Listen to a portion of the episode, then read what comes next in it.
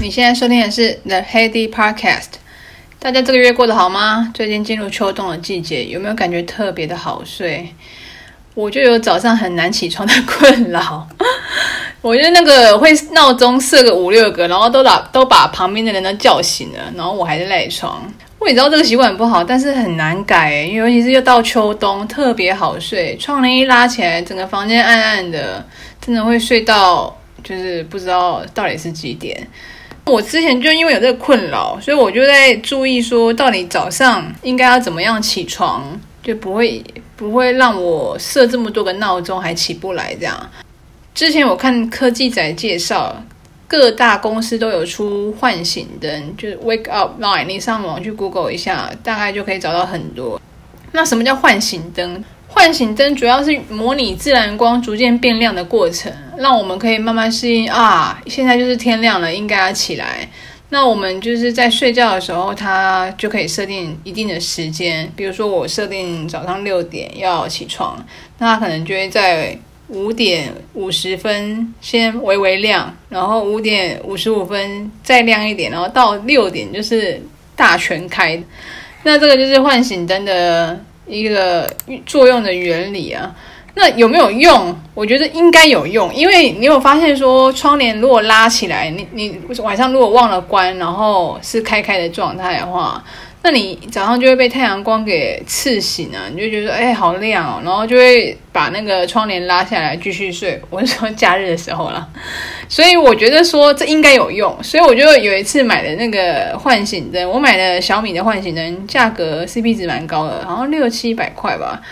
结果我发现说，我用了它的唤醒灯，反而没有什么用。你知道问题出在哪里吗？因为它摆的位置，因为唤醒灯它必须要让它在灯亮灯的时候，结果它就是在你的视线范围还是你感受范围。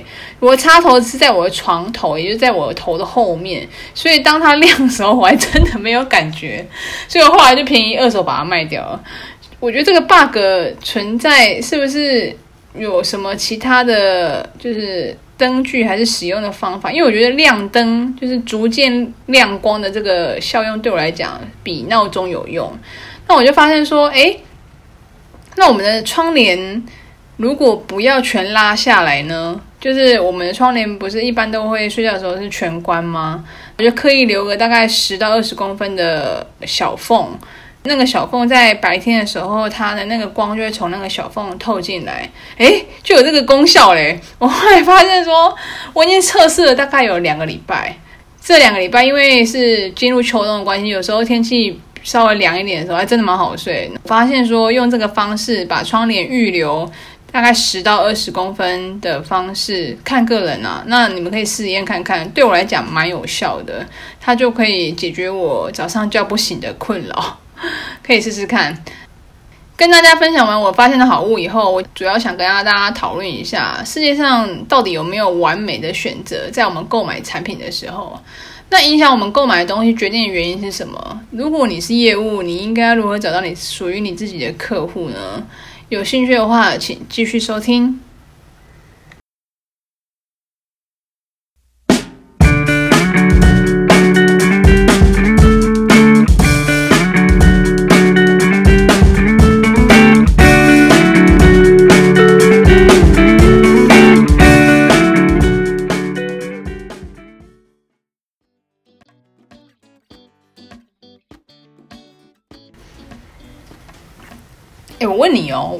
东西的时候，你有觉得真正的理由、决定的理由会有几个？我跟你说，通常就只有一个，但绝对不会是价格最便宜的那一个，因为世界上没有完美的选择啊。你如果要品质好，价格可能就不会低，它稍微贵一点点。那如果你又想要又想要价格低，那可能它的品质就中庸。是影响最重要的那个因素，就是你的卖点。那我来说一个我自己的故事，就前阵子也是两个礼拜前吧，就是要帮佩琴开始找幼稚园了。幼稚园其实也蛮多的选择，那到底要选哪一哪一间好？我也是第一次选，我也没什么概念，所以我就在想啊，然后就问朋友，主要是还是要去参观幼稚园之后，我才会有呃喜不喜欢的感觉。到最后进入评选的，我我认为有三间啊，我在选这三间里面到底要选哪一间？因为很难选啊，因为真的没有很完美的方案。第一间理念很好，很温馨，但学校有一点小，你就会觉得说，小孩在那个那么小的活动空间，感觉好像很可怜，就是户外活动能跑跳的地方就这么一点。可是他们会主张他们是华德福教育，他们会带出去校外体验校外的一些生活，就是会出去郊游这样子啊。那我觉得理念还不错。那第二间学校很新，很新颖，可是它的噱头有点太过头了。它主要是诉求是给贵族学校吧，我在想，他打的招牌是可以跟 NASA 连线上课教学。我觉得国外的教育是很好，可是变成像这样好像有点太刻意，所以我也在在想说，这个教育方式就是像国外一样，让他有自主的一些想法，可以做发言，然后有一些学校学校提供的场地也很新颖，够宽敞。但我发现说，老师会用电视播一些 YouTube 教跳舞，跳舞教学给小孩子上课。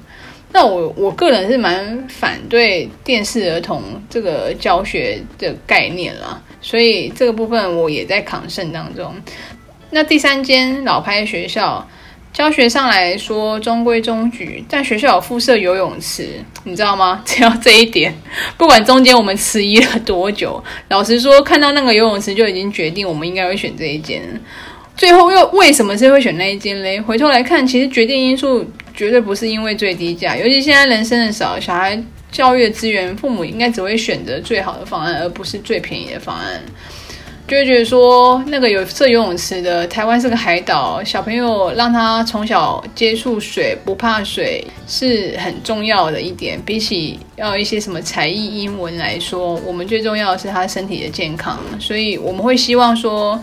可以学校有固定的一些活动空间，然后教学上面就是嗯中规中矩也还可以了，也没有说什么不好。所以你看这三间，就总归来说，我想把它捏成一个选择方案，哦，那个方案那个方案就会是最完美。可是其实现实就是这样，现实就是说这三个方案里面各有好坏，那你只能选择你最在乎的那一点，那也就是他决胜的方案了，绝对不是最便宜的方案。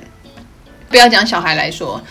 我们如果帮自己选呢，十之八九绝对也不会只挑最便宜的产品。就连卫生纸来说好了，我我们也是有所选择。你相不相信？我我我就有观察到我选卫生纸这件事情，因为我平常之前用的是春风卫生纸。如果你要选最便宜的话，那有平板卫生纸啊，你为什么不用嘞？诶，平板就不好用了吧，对不对？另外，我就想说，诶，春风用了那么久，换换看其他牌的好了，我就换了一个。蒲公英的牌子稍微比春风便宜一点点，可你知道吗？我用了一包之后，我真的蛮不习惯，因为它卫生纸的表面的一些柔软的程度还是有有所差别。所以你看，连卫生纸这种民生用品，你会认为你只选最便宜的吗？我不认为。所以当客户告诉你说我只要最便宜的方案，那我们真的要怀疑，真的吗？你真的要最便宜的方案吗？